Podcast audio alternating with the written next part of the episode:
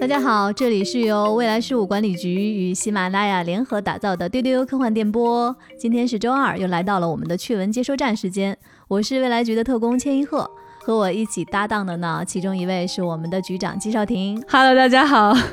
今天是九月二十二号，秋分，秋天来了。我们的另外一位搭档回来了，他就是咋绕那么远呢？秋分，我是代表秋天就来了 是吗？没有，天哪！你踩着秋风回来了，那就是邓韵。Hello，大家好。因为上周是小浪花李不称在代班邓韵嘛，大家应该有半个月没有听到邓韵的声音了。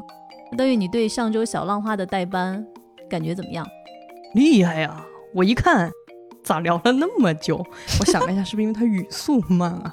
哎，大家好，我是赛博小浪花李不称。哎，扯平了，扯平了，就是一个学另外一个嘛。对对对，上次小浪花说自己是前辈，然后前辈今天学小浪花，扯平了。对，是跟他学我学的不那么像。你你再来两句吗。李不称的精髓不是这个语言上的，就是可惜这个电波那边的人啊，你看不见我。这你要是能看见我，我给你模仿一个李不称，那叫一个厉害。那在我们节目的开始呢，我们会有一个固定的板块，因为一周和大家没有见了，我们会先跟大家分享一下，在过去的一周时间里面，我们彼此看了什么好玩的作品，有哪些不能错过的有趣的电影啊、剧啊或者书，能跟大家分享。在分享完这一段之后呢，会进入到我们的资讯环节。那刚才说到邓韵半个月没跟我们聊天了，你最近看什么啦？我当然是沉迷在雷德利·斯科特的《异星灾变》，这个虽然名字很烂哈。远漂其实我看完了，因为它十集都更新完了，然后还得艰难的在等待雷德利·斯科特的更新。然后顺便在局长的安利之下，看了一个法国的动画片，很可爱。虽然那个片子呢，其实就那么回事儿哈，但是它真的太可爱了，就你就原谅了它的剧情的无聊。片名叫《克里蒂童话的小屋》，它的可爱是哪种可爱？为什么是？它是一个法国的家庭，然后他们有一个相当于这个小朋友的类似于婶婶或者是家里的这种长辈的亲戚去世了，这个老奶奶自己在法国的海岸边有一栋房子，嗯嗯，老老有画面了了。这个老妇人就把这个房子给了他们家，然后给这个小男孩和小女孩留了礼物啊，写的遗书给他们留了礼物。然后呢，这个小男孩他有严重的就是这个阅读的障碍，但是呢，他非常热爱童话故事。然后这个老妇人呢，就特别爱给他们俩讲童话故事，从小红帽，然后什么。爱丽丝梦游仙境，就是所有的童话故事都跟他讲了，倒背如流，但他确实认没有办法自己认字。然后呢，他的姐姐呢比他略长几岁，已经进入了那种我已经不相信童话的年纪了。他就觉得那都是骗小孩子的东西，但是这个小男孩就仍然保持着对童话的这种纯真的信念。然后呢，这一天他们分到了老奶奶留给他们的这个遗物，然后小男孩得到的是一把钥匙。这把钥匙是以前这个老奶奶每次都从来不让他进去的一个地方，在他们的楼上。他想象了各种各样的可能性，结果开门一进去是个图书馆，全是书。其实都是童话书。他当时本来很开心，但他一进去以后，他看见密密麻麻的书，还有那个字，他就觉得这些字母全部像妖魔鬼怪一样跳了出来，然后就？对，然后就哇就弄了过来，他就非常的恐惧，非常的害怕，他就逃离了。这是一个童话故事啊，就是这些童话人物，就是必须要有像一个守护者一样来守护他们。这个老奶奶曾经是这个守护者，所以她把这个守护的重任交给了这个孩子。哦，什么爱丽丝啊，什么呃小红帽啊、大灰狼啊，全都跑出来了，然后就说啊欢迎你，你一定是我们的接班人，那你来把这句咒语念出来吧。然后他一看，念不出来，读不出来，太难了，满头冒汗，然后他崩溃了。如果这个接班人不能够在一个时间段内把这个咒语念出来，他们就会消失。与此同时呢，他们这个小屋也遭到了暴雨的袭击，家里没有足够的钱去修这个，然后他爸爸就说，要不我们把这些老书都给卖了，那就能拿回这个钱。所以呢，他们就先给了一个收二手书的人，他就把这些书都拖走了。但是呢，这个小朋友就开始了他的拯救他的童话小伙伴的这个旅程，所以就是一个这样的故事。嗯，听得我好心动啊！因为这个是局长推荐的，他看过。对，但是我刚才听到邓韵的讲述，我就在脑补那些画面，比如那个小男孩念不出来咒语，他的那个 反应，我就特别想知道是什么样子。对，真的很可爱。它的设定本身真的是充满了童真，特别可爱。但是它本身带来的这种对童话的这种信念，然后包括他最后他的姐姐跟他一起加入了这个旅程，然后就说啊，你看我告诉你，童话不是骗人的，就那个瞬间其实非常非常打动你。我觉得所有科幻迷应该都会喜欢这样的故事吧，就是告诉你的所有的幻想，你的所有的小时候的那些你喜欢的东西，可能在你长大的途中，你会告诉自己说这是小朋友看的，我要长大，我要告别这些事情，但是他会很大胆的告诉你，不要去害怕，不要去告别，你永远都可以相信那些美好的存在。嗯，很棒，克里蒂童话的小屋，对不对？是的。好，我回去要看一下。那局长呢？最近会再去翻一些老片出来看，就还把《教父》又看了，然后不知道哪根筋没对，就又看了一遍《异形》，就是全都看了。对对对，就是从《普罗米修斯》，然后《契约》，然后又看了《异形》四集，就认真在重温。我可能这一次主要还是看整个这个外星生命演化的过程，嗯，对，你能看到它的这些变化很有趣，它真的是有很大量的在去探讨生命这件事情，对，然后在审美上最过硬的还是老雷自己，那就回到这个普罗米修斯之后顿觉清爽，无比愉快。它虽然有很多就是会有点恶心的画面，但是。在审美上，就是一下又让你觉得清朗了许多。是是是是，嗯，这形容词用挺好的。然后就看了不是很好看的几个电影，比如说新版的《神奇四侠》。当年这个《神奇四侠》上映之后没个水花是有道理的，就是特别平平淡淡的，特别令人纳闷的一个电影。我觉得它比老版的《神奇四侠》更加无聊一些，就是我实在没有明白它的那个任何一个点子好玩在哪里，总之不是很推荐。我主要是觉得我也给大家扫雷了，就 是我老跟大家推荐的好的东西，大家可以看到，就是 布图给我画的这个形象哈，就大家可以去看 banner 里面有那个形象，就是一个特别快乐的形象，就是对什么都觉得特别好，特别好，就捧哏第一名，世界捧哏第一。但是我我也想跟大家说，有一些东西也不好看，我已经替大家看过了。你这个相当于类似于那种美食测评，我老说什么东西都好的，就是大家不会再相信我了。我觉得大家信，我知道吗？因为你太……哦又，还还有一个不太好的电影，一定得说一下的，就是叫《小小乔》（Little Joe）。这个电影是一个文艺电影，是个科幻片，而且是 Ben Whishaw 演的，就是小本，我觉得很可爱。是这样的，就是他拍的确实还是很唯美，但这个故事本身特别的无聊。我觉得很多文艺片导演他在拍科幻的时候都有这种感觉，就是他一下觉得自己 touch 到了一个特别特别宏大的主题，他就用一种很浪漫、很唯美、很缓慢的方式去给你讲这个所谓的宏大的主题。但其实那个事儿它本身比较简单，而且是比较陈旧的主题，就是在基因改。造方面有可能给人类带来一些意想不到的灾难，仅此而已。然后这个片子呢，它就两个小时，就是啊，真的再唯美的演员，你这样看下去很难受。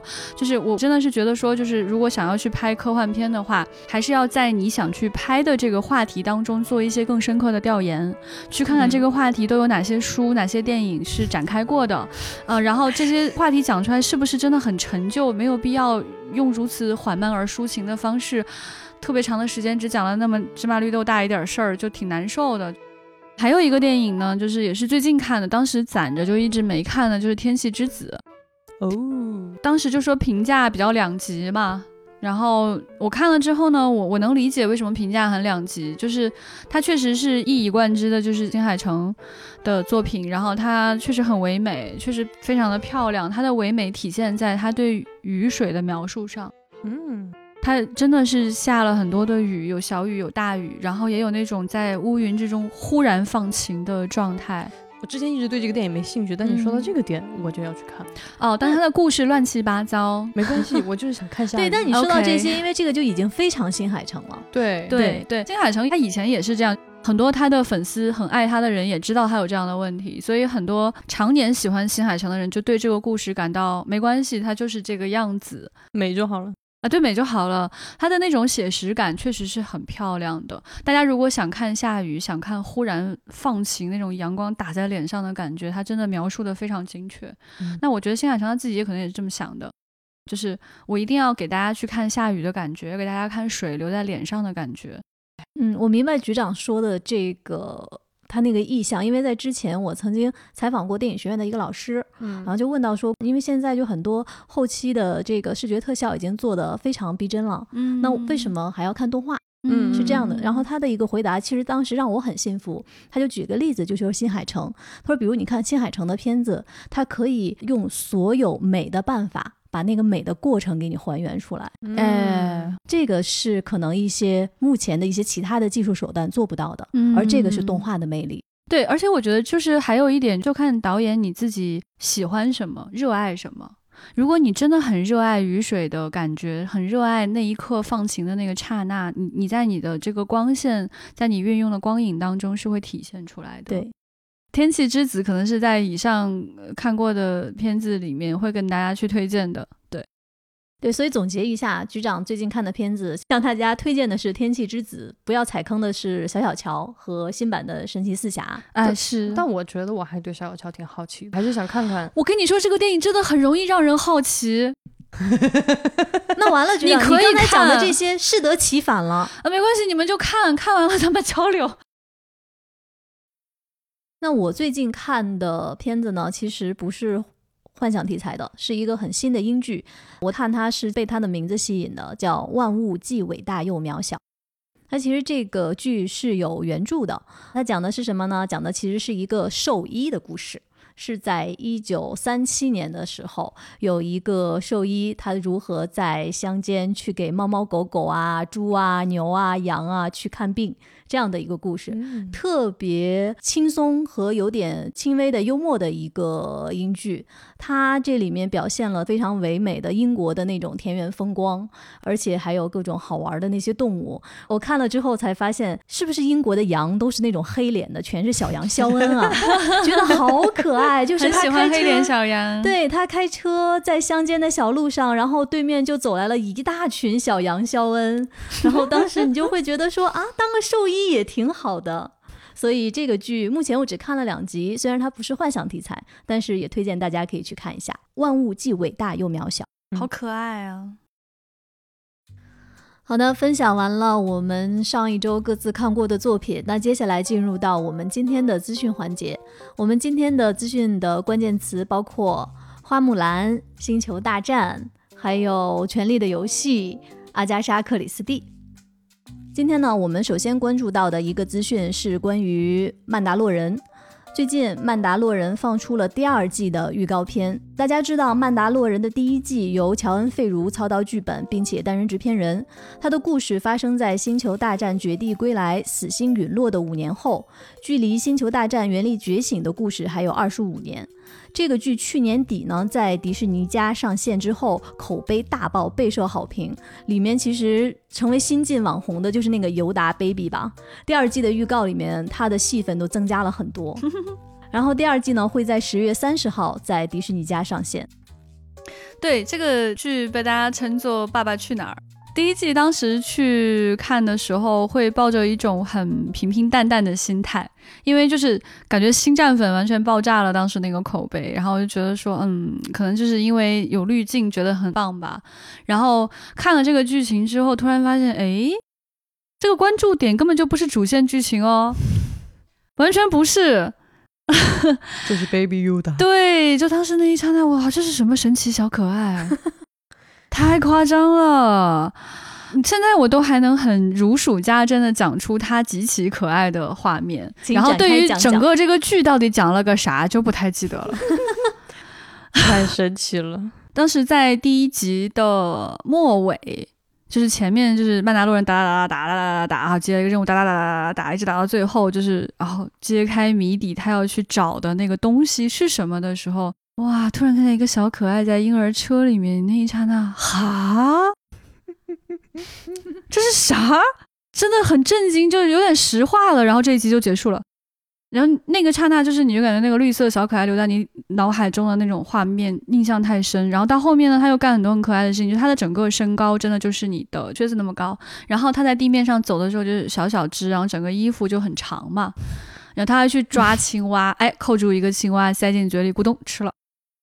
就你不知道他这种小可爱是吃青蛙的，他爸爸带他去，就这个曼达洛人啊，爸爸带他出去玩，到了一个这个小山村里面，就有很多小朋友围上来，就觉得哎呀神奇小可爱啊，小朋友就过来就很喜欢他，然后当着小朋友的面就抓了一只青蛙，小朋友觉得哎呀好厉害，然后他把它吃了，小朋友们都很震惊，然后发出了非常震惊恐惧的声音，然后他也很震惊啊，原来这是不能吃的吗？原来原来这个。怎么是这样的？还有那种在飞船里面，那个操纵杆上面有个球，他俩去摸那个球，然后那个曼达洛人说你不要动，然后他就悄悄去摸，然后哎不要动，然后他就哎悄悄去摸，后来就发生了一个很有爱的事情，这个啊铁汉柔情，猛男落泪，就给他把这个小球就拧下来给他玩。啊，他就去拿去玩去了，对。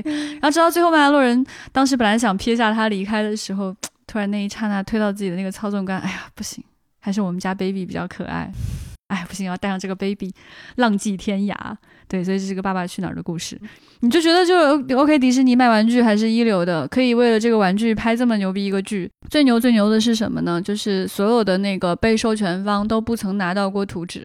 就是他把这个 Baby Yoda 的形象捂得特别严实，直到他上线到最后一集，啪，那个画面一出来，有一个绿色小可爱。在此之前，全世界都没有人知道他这一集主要想干嘛。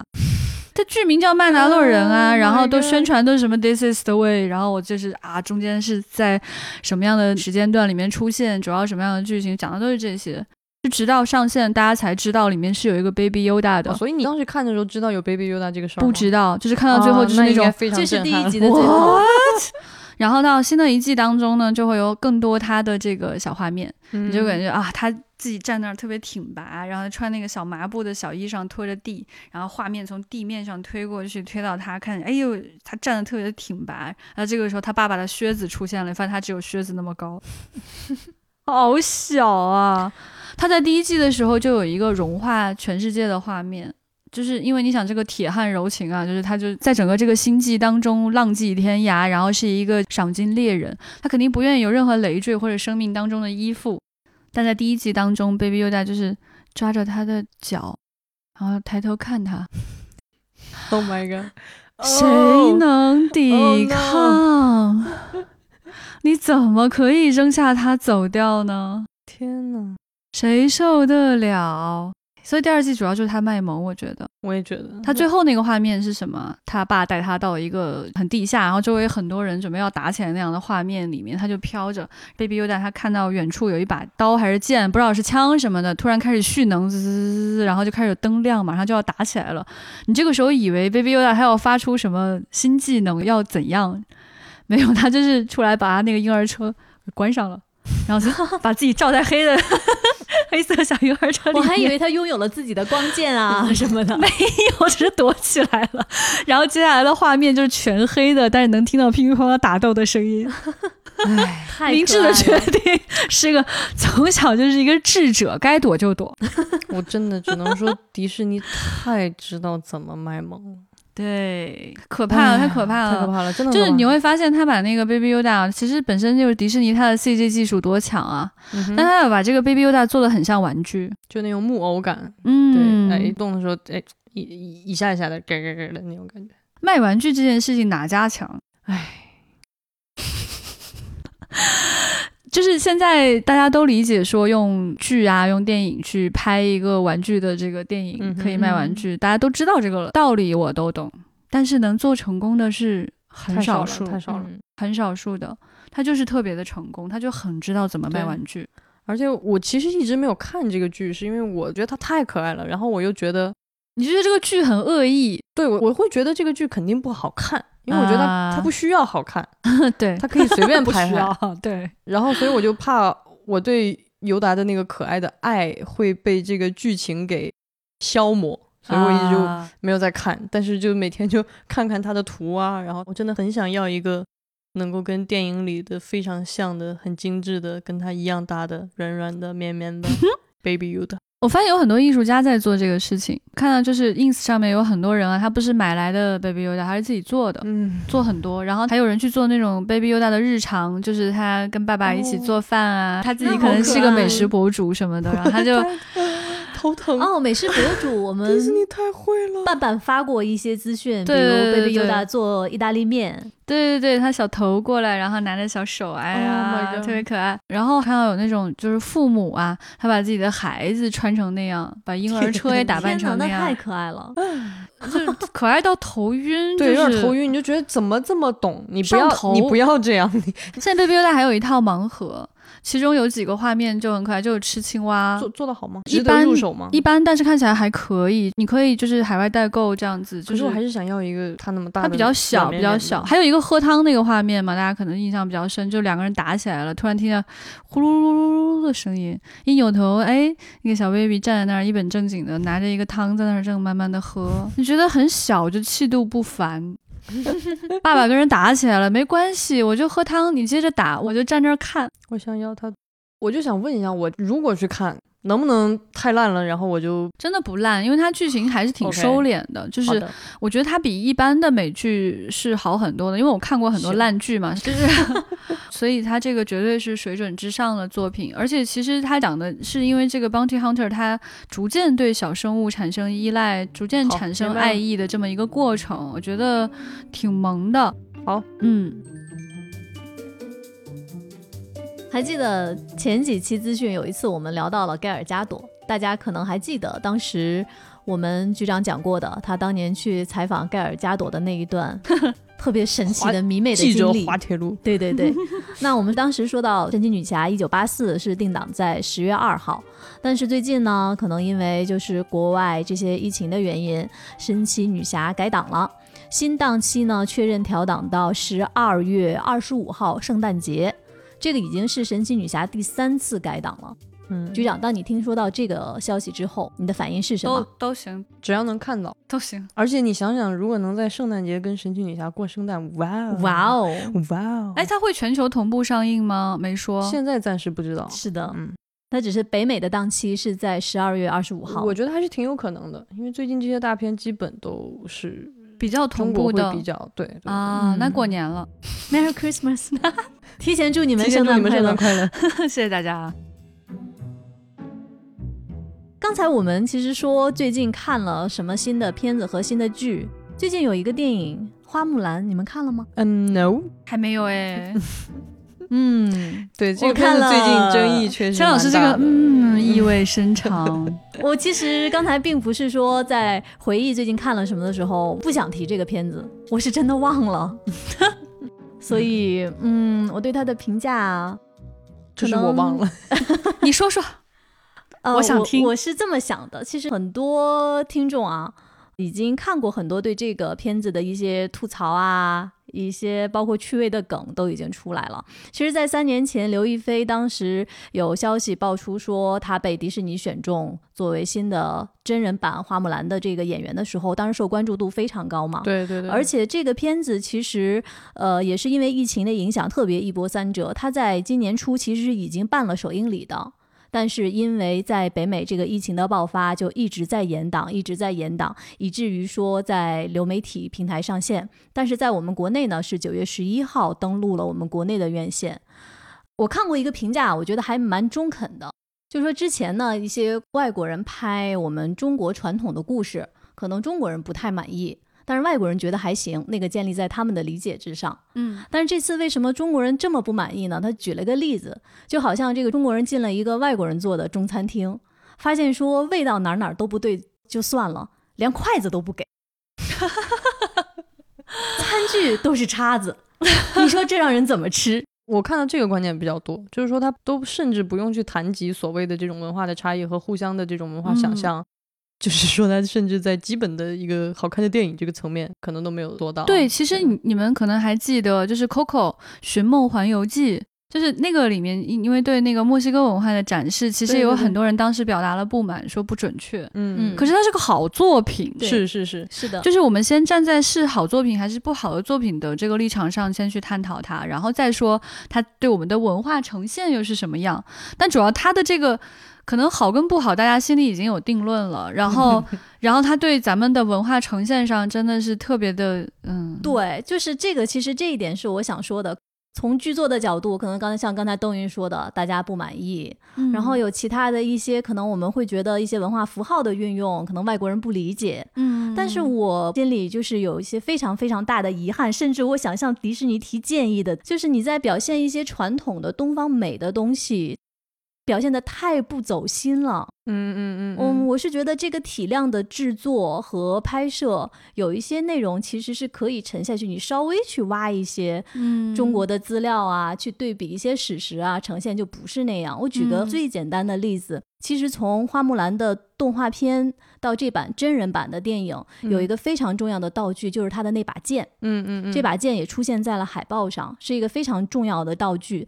然后这一版呢，它就是有一个花木兰跟他父亲的一个精神的一个传承，就是忠勇贞这三个字。嗯其实这把剑呢，上面是刻了这三个字的。在我看来，在冷兵器里面，剑对我们中国人来说是一个非常轻灵的，对对对，嗯是这样的一个武器。对。然后呢，他抽出这把剑之后，上面刻着这三个字。那你看到这三个字应该是一个什么样的一个篆刻的方式？对对对可能每个人有自己每个人的想法想。象，嗯但至少它的那种美感应该是东方意象的，应该是轻的、柔的，然后很对很它有劲儿的，对它有它有一些柔中带嗯刚的那样的一个变体在，至少我理解是这样哈。嗯但是呢，很遗憾，在这个电影里面，它的呈现是三个特别实的三个大字“钟永贞”，就那么刻在剑柄处。然后我举个例子，我是什么字体？可能有点像 Word 里面的黑体。Oh my god，然后我今天在想，我举个例子，就是哎，这也不利于卖玩具啊，这真不推荐，就是吧？你就是卖玩具考虑，你不能这么搞啊！完全跟那个气质和那个语境都是不匹配的。就像什么呢？就比如说你在鉴赏一个瓷器，哇，你觉得这个汝窑的瓷太棒了，烧结果是黑体 然后你想把这个瓷器翻过来看一下下面的印，发现印了个二维码，就是这种感觉。二维码，对，这个就是我看完之后特别特别遗憾的地方。我觉得，我觉得这些细节应该是去打磨的话，应该是能做到位的。这个让我很困惑，因为我觉哎，得这个真的是理解不了，就是为什么他的这个美术会达到这个这样的失败的觉程度得，？实话说，我觉得这个算不上你需要去雕琢，不需要去研读大量的史实。我觉得它是一个基本的感受的，稍微做一步就行。怎么就能够做成？你听老千刚刚那个重永贞，那个 感觉就是很奇怪，因为其实有时候我们也会看一些跨文化的片子嘛，这个是这个是异国文化，可能我们真的也不熟悉。但是呢，就是你作为电影的基本审美来说，就是这种语言，哪怕你真的不认识，你还是能看出来那一排写出来美不美的，的然后你还是能感受得到这个妆画出来行不行的。这些细节对于美的传达特别匪夷所思。然后呢，我还有一个特别无奈的，然后其实大家很多都看到了，里面出现了一对对联儿，是 是郑佩个太好佩，笑了，这个对，是郑佩佩演的那个媒婆 他们家的对联儿，上联儿是。愿天下有情人终成眷属，下联儿是望世间眷属全是有情人。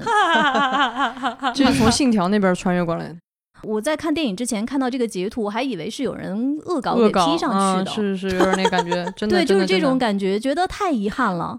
就是我看完花木兰之后啊，我上周末去了趟颐和园，哎呀，钱老师得缓缓，你知道吗？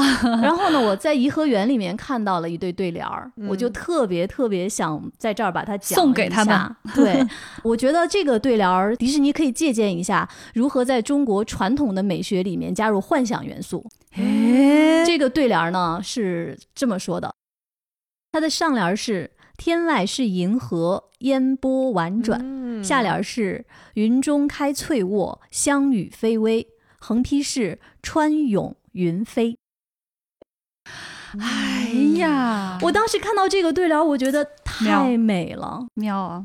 我就又想到了迪士尼的那个对联就想借丢丢科幻电波向迪士尼传达一下，不妨多借鉴一下哦。陈老师说的很客气，然后这一部《花木兰》里呢，它有一个很重要的概念，就是气。嗯，就是很多人看完之后都在讨论这个气到底是个啥。然后最近呢，它是那个咱们说的传统武术里边那个气吗？如果你不介意剧透的话，我可以给你讲我我不介意剧透。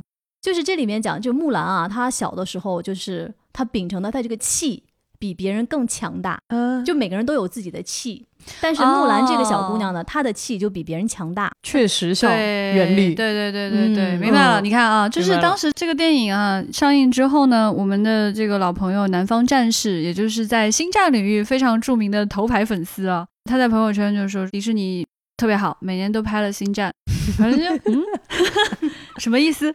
然后他就邀请他写了一篇影评，就叫做《花木兰影评》。迪士尼果然每年都拍了一部星战片，然后给了很高的评价。他说他自己是刘亦菲的粉丝。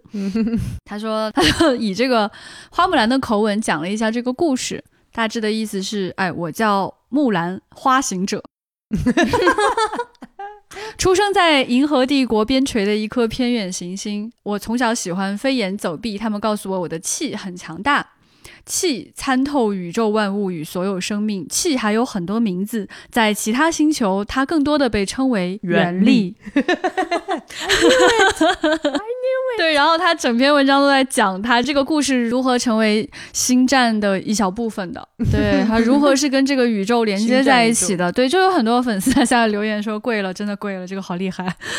这个这个分析就合理了，哎，很有道理。因为爸爸发了一个对比图嘛，气是什么？就是 the force。哎呀，大家懂了，懂了，通了，通了，哎，明白了，明白了，这一下就明白了。就是我们当时发在我们微信里面的有一个单选题，叫做说这部《星战外传》所讲述的主题是百分之六十七的人选择了原力的觉醒，确实是这样的一个剧情，没错。OK，好的，也推荐大家去我们微信号叫不存在。这个微信号上去看这篇文章，这一篇文章的作者就是南方战士，大家就叫他南大，是星战中文网的站长，行走的星战百科全书，粉丝口中的中国星战圈传奇人物。我们接下来的这条资讯呢，是一个比较悲伤的一个消息。在不久前，九月十号的时候，《权力的游戏》中荆棘女王的扮演者女演员戴安娜·里格去世了，享年八十二岁。其实，如果看过《全游》的听众，可能对这个荆棘女王印象特别特别深，她简直是这部剧的毒舌女王。而且呢，这个毒舌老太太是全剧的灵魂人物之一，因为她就是来自高庭家族嘛，他们家的族徽是玫瑰花，所以有些网友还会喊她老玫瑰，因为她的孙女小玫瑰也是一个很重要的角色。这位老太太呢，面目慈祥，但是特别犀利和睿智。比如说，他第一次出场呢，就损了一顿高庭家的贵族是纯母鸡，然后又说自己的儿子和孙子特别愚钝。我觉得他最华彩的在全游中的一章就是紫色婚礼吧，在这场婚礼上，几乎让所有人都憎恶，可能只有 Cersei 爱的那个 Joffrey 被毒死了。嗯，然后当时就怀疑了一圈，其实最后老太太特别悠悠的说。你告诉 Cersei 是我干的，老太太挺有意思的。我还看了一些她年轻时候的照片，就她年轻的时候就是一个特别带劲儿的少女，嗯，很多就是那种拿着枪的画面，对，就是感觉整个人很年轻时候就特别的酷。对，而且她年轻的时候演过邦女郎哦，哇哦，她其实演过的角色也是很多变的。我看过她的片子不多，像九七版的《蝴蝶梦》里边的那个女管家，其实就是她演的。当时其实给我的心理阴影还挺大的，就是特别特别阴森的一个老太太。但同时呢，其实我也是这次因为他去世之后看他的作品履历，才发现说《阳光下的罪恶》就是改编自阿加莎·克里斯蒂的小说的电影里面的那个有一点异域风情的光彩照人的女明星是她。在节目开场的时候说，我推荐的《万物既伟大又渺小》，我是因为他去世之后，然后看这个片子，然后突然发现说啊。戴安娜·里格也在里面，她演了一个特别可爱的一个贵族老奶奶。然后她有一只狗，她就太宠爱这只狗了，每天就给这只狗吃所有高油、高甜、高脂的一些食品。然后她的狗身体就不好，但是呢，她就只认就是这个主角兽医，她只让这个兽医来给她的狗狗看病，然后邀请这个兽医来他家的晚会都要以这个狗狗的名义，所以还挺可爱的。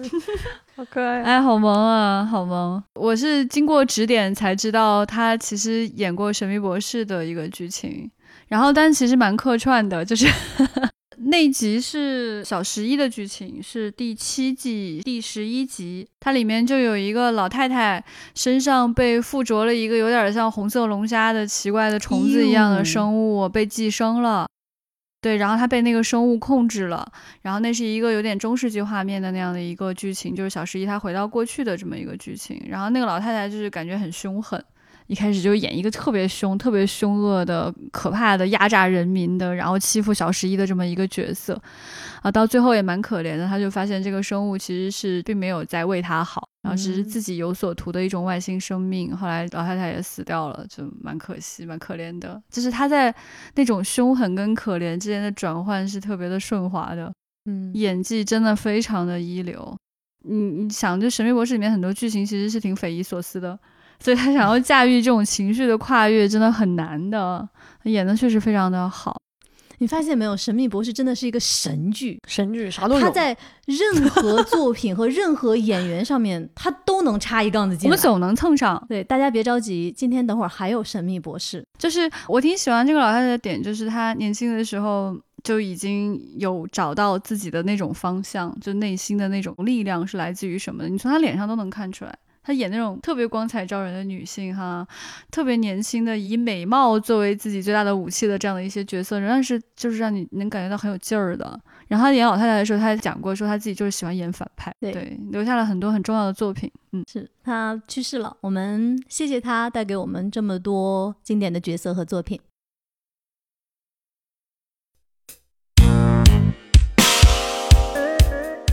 我们的播客节目更新时间变更为一周两更，周二是趣闻接收站，周五是星际茶话室或者热爱能量站，请大家锁定周二和周五的晚上收听哦。如果大家喜欢我们，想要加入我们的神秘粉丝群，欢迎大家去加我们的这个接待员哈，接待员的微信号是 f a 杠幺幺零，请大家在喜马拉雅 app 点击订阅丢丢科幻电波频道，截图。发给我们的小接待员就可以加入粉丝群哦，在粉丝群里面，我们有非常热烈的讨论，还有不定期的福利掉落哦。嘟嘟嘟嘟嘟。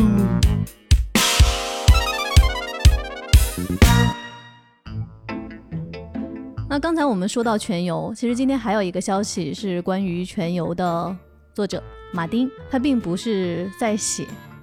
他真的一定没有对你看到这个资讯，你会觉得说他确实你一直脱稿也是可能真的是有原因的。他最近正计划在自己的家的后院建造一座二十四英尺，也就是有七米三那么高的一个中世纪城堡，但是遭到了邻居们的联名反对。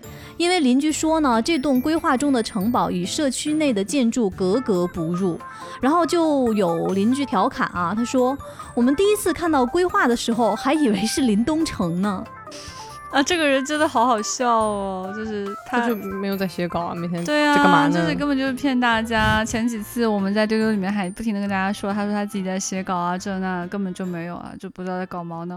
然后也比较可爱的就是邻居真的把他当普通人看。你写的小说再成功，你的影视剧再成功，不行，你不可以把这个奇怪的东西放在我们社区里面，一定要投诉你的，还挺可爱的。我觉得大家是太把它当马丁看了。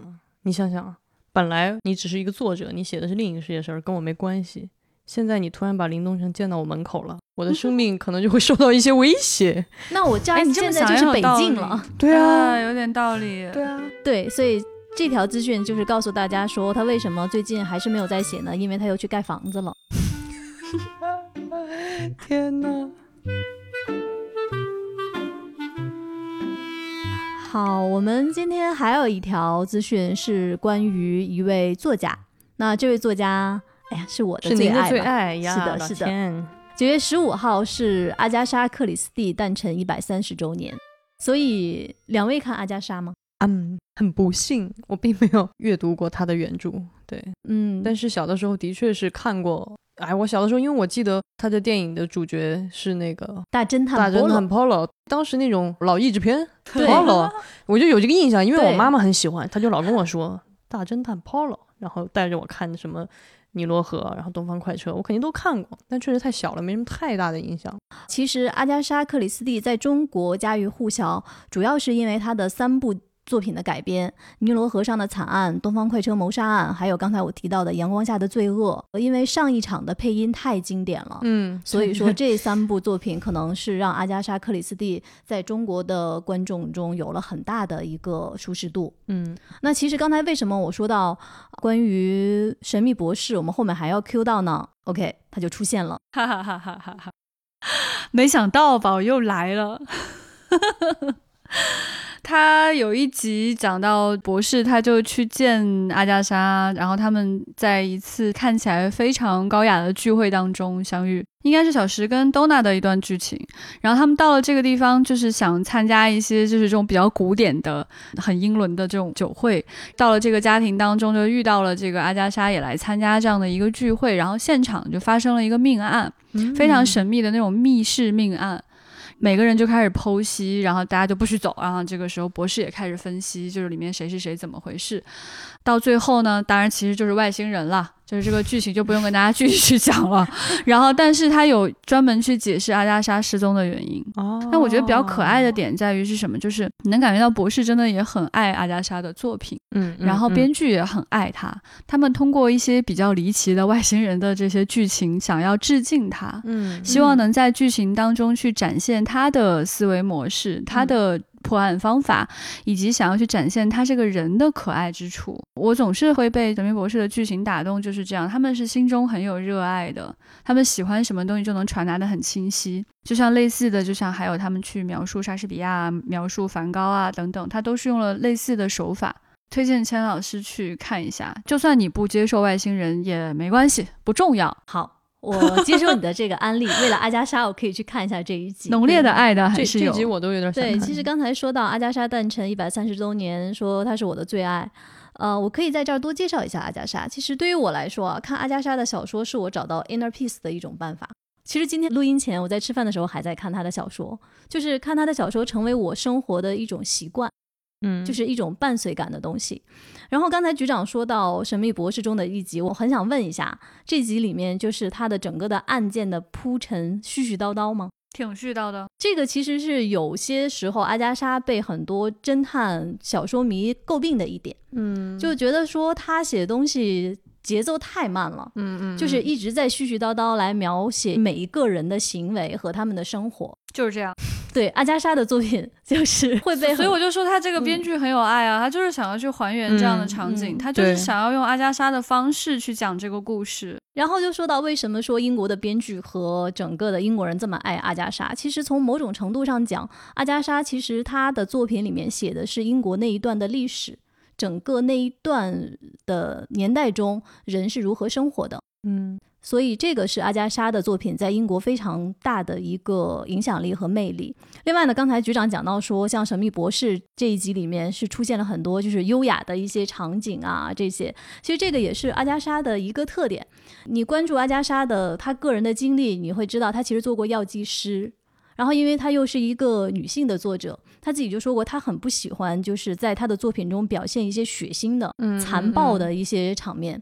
所以说，你发现其实，在她的整个的小说里面，人的各种的被谋杀，基本上很多都是下毒。然后另外呢，就会被一些很精小的冷兵器，比如针刺啊、匕首啊，嗯，就是这些去来完成一个谋杀。陈老师，我觉得你会很爱我们这一集 那就说明这个他这一集对你说的每一句话都有回音，都有回应，那就说明说舒坦。我跟你说，这个编剧就是完全很懂阿加莎，是对。而且阿加莎在他的作品里面，就是大家如果喜欢看侦探小说的话，是有一个很经典的暴风雪山庄模式。对，所以我不知道那一集《神秘博士》里面是不是也是这样，就是大封闭的环境，对，没错没错，封闭环境，然后他就把所有人关在里面，然后外面暴风雨，好，对，谁都对，谁都走不了，然后每一个人都有嫌疑，哎，没错没错没错没错，然后还要去讲这每一个人的历史背景，每一个人的心理，对，然后你就觉得怎么这么墨迹啊？为什么要一直要听这个人的事情啊？然后你会墨迹特好看，对你最后会发现说，其实阿加莎她所谓的前面的这些铺垫，其实都是有伏笔的，嗯，对，所以这个我觉得是看阿加莎非常大的一个乐趣之一，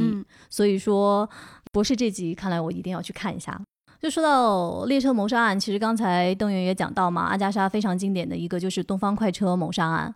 另外呢，刚才我们也说到，他的作品其实是一直在被循环的在拍，就是即便说你已经知道这个谜底了，已经知道凶手是谁了，但是这个作品真的是有味道，里面那些人真的是有个性，然后它呈现的那个时代实在是太迷人了，所以说几代的观众都愿意进到那个世界里去看一看。然后其实刚才我说，像戴安娜里格她。他在《阳光下的罪恶》里面就演了一个重要的角色。那其实局长的最爱盖尔加朵，在新版的《尼罗河上的惨案》在里面是主角。是的，是的，是的。但是把它拍的不够美，我有点意见。其实他这个形象已经非常符合书上的这个描述了，但是没想到局长还是不太满意哈，不太行。对，就是他拍的对人的这种描述，我觉得不如神奇女侠的导演对她的爱来的深沉。而且呢，还很有意思的一点就是刚才我们说到他这三部，就是上一场配音的这几部片子，《尼罗河上的惨案》《东方快车谋杀案》《阳光下的罪恶》，你再去看，你会发现有很多幻想题材里面的老朋友，其实在他们年轻的时候都出现在这几部电影里面。比如说麦格教授啊，他其实就是《阳光下的罪恶》里面的那个旅店的老板娘。在《尼罗河上的惨案》里面，她演了一个侍女，很有意思。而且你再去听一听那个上一场的老配音腔的奔汉小姐，被你们安利的，有点想去看那个老配音。我觉得以前老配音挺好玩的，有意思。对我看那个配音版习惯了，后来我再看原声版都有一点有点别扭了，有点别扭。对，而且他这几部片子真的是宝藏，你还能看到肖恩康奈利、劳伦巴考尔全都在这里面。嗯。有的时候你会觉得是特别历史的回响，对对对，就是这种。可能我觉得这个也是阿加莎带给你的魅力吧，就是你无数次的在和历史对话，然后你会发现说总是那么迷人，让你不会厌倦。所以在上一期小浪花参加的这期资讯当中，我们有跟大家留一个疑问，就是你最希望被改编的科幻作品是什么？然后群内的接龙当中有阿塔说想要看到的是阿西莫夫的日暮，谁都行，主要想看设定，谁都行应该指的是谁拍都行，谁演都行。嗯，对。大花说，我贪心点多说几个哈，阿瑟克拉克的与拉玛相会，阿西莫夫的永恒的终结和克拉克的神们自己啊，确实很多。所以邓老师想看到什么的改编呢？我听到大家说这些。就其实有一个大部头，连沙丘都这么多年都开始啦，能看到啦。那海伯利安怎么了呢？对，支持海伯利安的改编。对，但我也能理解了，因为它真的很庞大、很宏大，又很深邃。但你追究它的内核呢，它又是并不那么商业，并不那么。俗的能够被感知的一个东西，所以确实做电影会难。我觉得它改编难度确实很大，因为它这么大体量，你做电影吧，确实挺困难。嗯，是的。你要是把这么大体量塞到网剧里面呢，那网剧现在拍法呢，一般都比较俗。是的，是的。然后它的剧情又不是那种俗气的跌宕起伏，跌宕起伏，它不是这个意思，所以确实有难度。很希望能够看到，但又不想看到那种很烂俗的改编。然后还有韩松的几篇小说，包括《冷战与信使》在内啊。然后我比较喜欢的其实有两篇，一个是《劫》，一个是《巡夜》。嗯，巡夜很有意思。对对对，因为这两篇，它带给你的感受真的是太奇妙了。嗯，我特别希望如果有机会能够看到他们变成影视化的作品。韩老师有很多作品，我都想在荧幕上看到。像地铁啊，还有看的恐惧啊等等，就是又害怕又特别想 看。然后我觉得韩老师自己可能不敢看哎。是的，嗯，你说的对。哈，想不到吧，同学们？你们以为他天天都在看一些恐怖电影，才不是呢。那钱老师呢？呃，我很想看的一个改编，反倒是一个短片，是布拉德伯里的一个短片，也是局长推荐给我的。他讲的是在一次是图案人这本集子里面的，对，是的，是那个短片集里面。他讲的是在一次任务中，在外太空飞行器爆炸了，然后这些宇航员他们就在太空中向不同的方向坠落，在坠落的过程中，他们开始通过那些电波在彼此交流自己的人生。嗯，然后那一篇给我的印象特别特别深。它虽然是一个短片，但是我觉得特别有画面感。嗯，所以说如果拍成电影的话，我很希望它能呈现出来。对，这是我们文字界的老雷啊。就是，呃，布拉德伯里还真是很多读者喜欢管他叫老雷，所以就是很多影迷喜欢管雷德利·斯科特叫老雷一样，就不一样的老雷都很厉害。你从他这个短片，就是真的寥寥数语，你就能看出来，它是一种什么样的宇宙级浪漫，它是如何在宇宙尺度当中展现那种人的脆弱、人的美感、人与人之间的故事的，对，很深沉又很。优美，而且那个结尾实在是太棒了。就是那个主角，在他听完所有的他的同事们对于医生的回顾之后，他觉得自己的一生实在是太失败了，他很遗憾，很后悔。然后在他生命终结的那一刹那，他在想：我如果还有机会能做一件好的事情就好了，可以弥补我这一生。然后在最后，在地球上有一个小男孩看到了一颗流星划过了天空，哎呀，然后妈妈告诉这个小男孩说：“你就对着这个流星许一颗愿吧。”哎，喜欢，推荐大家一定要去看布拉德伯里的作品，真的好。图案人真的是很好的一本书啊。他讲的是遇到了一个人，他这个背上有很多的纹身，有很多的图案，然后这个图案其实会动会起来，动，每一个图案都是一个故事，所以它里面是个短篇集，哎，很有趣，对，推荐大家去看这本书。嗯，非常好。然后上海译文出版社有出了新版，封面也特别唯美，值得收藏。还有就是我们在上周三的时候上线了一档节目，就是邀请了郭龙和张伟伟来跟我们一起聊一下科幻。很多朋友非常的震惊啊，有一位粉丝就在说，就是这是什么梦幻联动，垂死病中惊坐起，应该会让大家很震惊吧？就是可能我们平时请嘉宾，那就请科幻作家啊、电影人啊，或者是就是影评老师啊等等，大家觉得哎这个都是很顺的，不管你请到谁都是合理的。哎，没有想到哎跟民谣音乐人关系这么好吗？还可以一起聊科幻，对，就是这样的。这个世界上喜欢科幻的人非常多。然后他们两位真的谈的非常的深入，个人特别特别喜欢，所以我们还有一个下集也推荐大家去听，就是到本周五就会上白银饭店的下集，所以推荐大家一起去听，让我们在宇宙飞船白银饭店当中来好好聊聊科幻。那在当时有留下一个疑问，就是大家觉得最具科幻感的音乐是什么？哦，超多人在群内留言，还蛮感动的。有两位朋友就讲了这个《二零零太空漫游》，叫 Lucky Small Numbers。这位朋友说，就是《二零零太空漫游》黑石碑出现的那个背景音，全是人声的那个咿咿啊啊的那个。确实是那个，因为你说到这个的时候，我心里有这个音乐，但我唱不出来。然后他形容的一点错都没有，咿咿啊啊哦 哦，是那个音乐吧？很可爱。对，还有一位朋友叫远方的家，他推荐《二零零一太空漫游宇航员飞越石碑进去跃迁时的背景音乐，他讲的是应该是逐渐变成星海的那一段。嗯，应该是对对对。然后还有有人就是 Stay 说他认为的是 Interstellar，以及还有两位都在讲《攻壳机动队》，就傀儡摇，就傀儡摇真的也是咿呀咿呀，对吧？就是这种，我自己个人觉得就是这种。会把人声当乐器使用的这样的音乐就非常非常的科幻，爆炒生鱼片，哎，有点饿了，就不，它的名字叫爆炒生鱼片。他说《怪奇物语》的 BGM 都还不错，然后还有小皮推荐的是 ET 的音乐，很可爱，嗯。欢迎大家来，经常来跟我们互动。大家可以加我们的接待员，呃，他的头像是金丝熊，他的微信号是 fa 杠幺幺零。加了他之后，你跟他截屏，你在喜马拉雅订阅。呃，丢丢科幻电波的截屏页面，他就会把他拉到群里一起来聊天了。那我们今天的节目就先到这里啦，我们下周再见，拜拜。丢丢丢丢丢丢丢丢丢，咦呀，哦哦。